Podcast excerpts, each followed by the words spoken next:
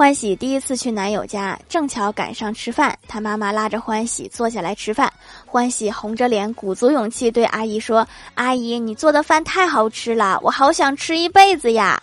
阿姨的手明显一抖，说，丫头啊，这不是阿姨做的，是从楼下餐馆订的。尴尬不？